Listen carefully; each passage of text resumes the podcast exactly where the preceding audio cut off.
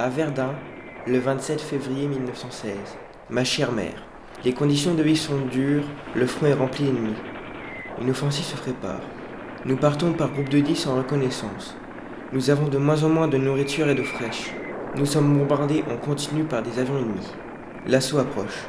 Au moment où le sifflet retentira, je respirerai un bon coup et je sortirai de nos tranchées boueuses.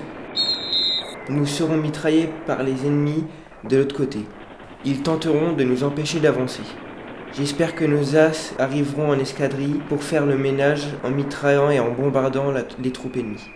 Le No Man's Land est composé d'énormes trous disposés un peu partout. Nous pouvons nous y planquer lors des assauts.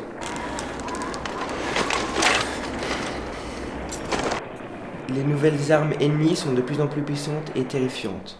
Ils utilisent un gaz toxique, le gaz moutarde, qui nous brûle les bronches, c'est horrible.